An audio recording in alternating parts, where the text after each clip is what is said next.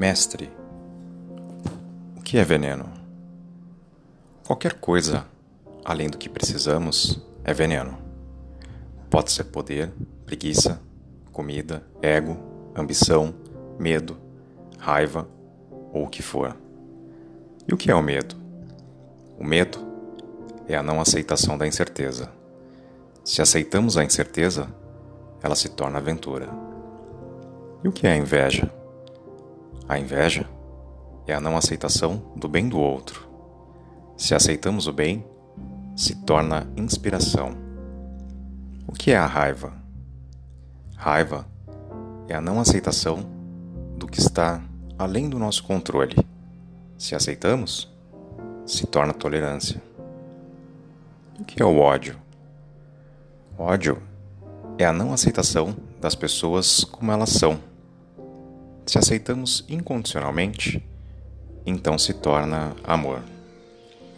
O que é maturidade espiritual?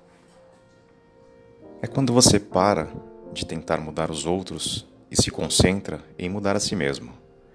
É quando você aceita as pessoas como elas são. É quando você entende que todos estão certos em sua própria perspectiva.